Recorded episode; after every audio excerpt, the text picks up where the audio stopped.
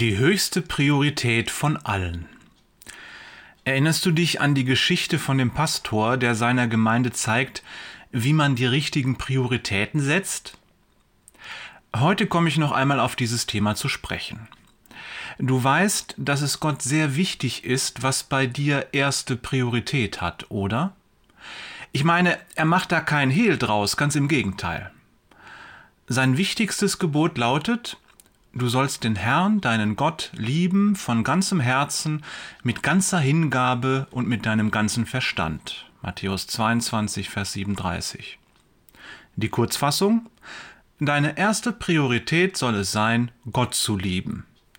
Mit allem, was du bist und hast. Alles andere kommt danach. Heute hat mich der Herr auf eine Bibelstelle aufmerksam gemacht, in der eine Schwierigkeit bei der lebenspraktischen Umsetzung dieser eindeutigen Ansage gezeigt wird. Ich spreche von Lukas 10, die Verse 38 bis 42. Das ist die Stelle, an der Jesus Maria und Martha besucht. Die eine hockt sich zu seinen Füßen, die andere gerät bei der ganzen Arbeit für die Gäste in Stress. Jesus erklärt die Situation und stellt klar, ihr seid wegen vieler Dinge in Sorge und Unruhe. Aufgaben beschäftigen euch, Verpflichtungen machen euch Stress.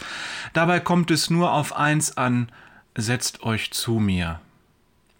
Wir sollen es machen wie Maria, die zu Jesu Füßen sitzt.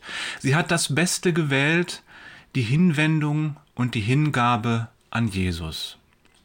Ist das nicht eine praktische Anweisung, das wichtigste Gebot im alltäglichen Leben umzusetzen?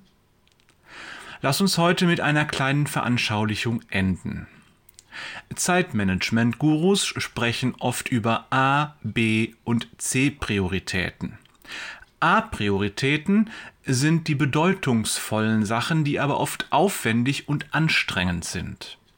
Bei den C-Prioritäten finden wir oft die alltäglichen Dinge und die vielen Aufgaben, die wir in großer Menge abarbeiten und die man so schön wie auf einer Checkliste abhaken kann.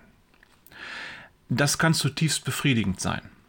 Deshalb vermitteln C-Prioritäten vielfach den Eindruck, dass man tatsächlich etwas zustande bringt.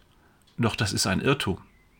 Wir können den ganzen Tag mit den C-Prioritäten beschäftigt sein und nie zu den wirklich wichtigen Dingen kommen. Das ist eine große Gefahr. Gott sagt uns, was wirklich wichtig ist, was die erste Priorität ist. Die Lektion von Maria und Martha lautet, lasst nicht zu, dass das Gute, in Klammern die C-Prioritäten, dem Besten, in Klammern den A-Prioritäten, in die Quere kommt. Lass nicht zu, dass dein Alltag deine Beziehung zu Gott aushöhlt.